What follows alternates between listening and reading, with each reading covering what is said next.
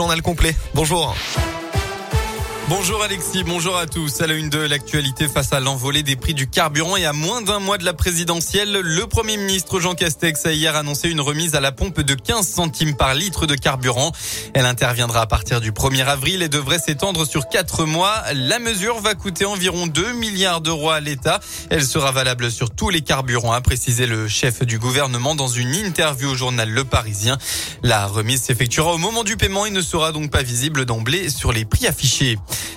Un accident à Vénissieux hier après-midi. Un homme circulait sur un deux roues motorisé lorsqu'il a perdu le contrôle avant d'heurter une voiture vers 16 heures.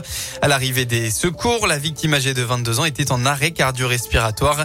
Il a heureusement été ranimé et a été évacué en urgence absolue à l'hôpital Lyon-Sud. Un passage à tabac hier tôt dans la matinée. Deux jeunes de 21 et 23 ans ont été violemment agressés Kérambeau dans le deuxième arrondissement de Lyon. Les deux victimes respectivement, gardiens de la paix et policiers adjoints à Lyon, sortaient d'une discothèque quand un individu a importuné la jeune fille qui les accompagnait. Ils s'en sont ensuite pris aux deux jeunes dans un violent passage à tabac. D'après le progrès, ils ont reçu deux jours d'ITT chacun et ont été choqués par la violence de l'agression. Trois suspects ont par ailleurs été placés en garde à vue. En sport, faire pire, ce sera quand même très compliqué. Suite et fin de la 28e journée de Ligue 1. Aujourd'hui, l'Olympique Lyonnais va accueillir à domicile Rennes un choc de haut tableau pour l'objectif Coupe d'Europe. L'OL arrive face aux Bretons confiants puisque mercredi dernier, les Lyonnais se sont imposés 1-0 sur la pelouse du FC Porto en huitième de finale allée de Ligue Europa. Mais les Rennais viennent en conquérant avec quatre victoires en cinq matchs en Ligue 1 et surtout une très grosse performance en novembre dernier contre Lyon, vainqueur 4 buts 1, où les joueurs de Peter Bosch n'avaient pas existé.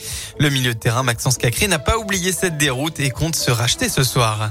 Le match à Rennes, c'est un très mauvais souvenir. Bien sûr que ce match nous avait fait euh, beaucoup de mal. On en avait beaucoup parlé euh, après euh, cette désillusion. On s'était fait manger sur, sur tout le match de la première à la dernière minute. Donc c'est, on peut dire que c'était notre plus mauvais match de la saison.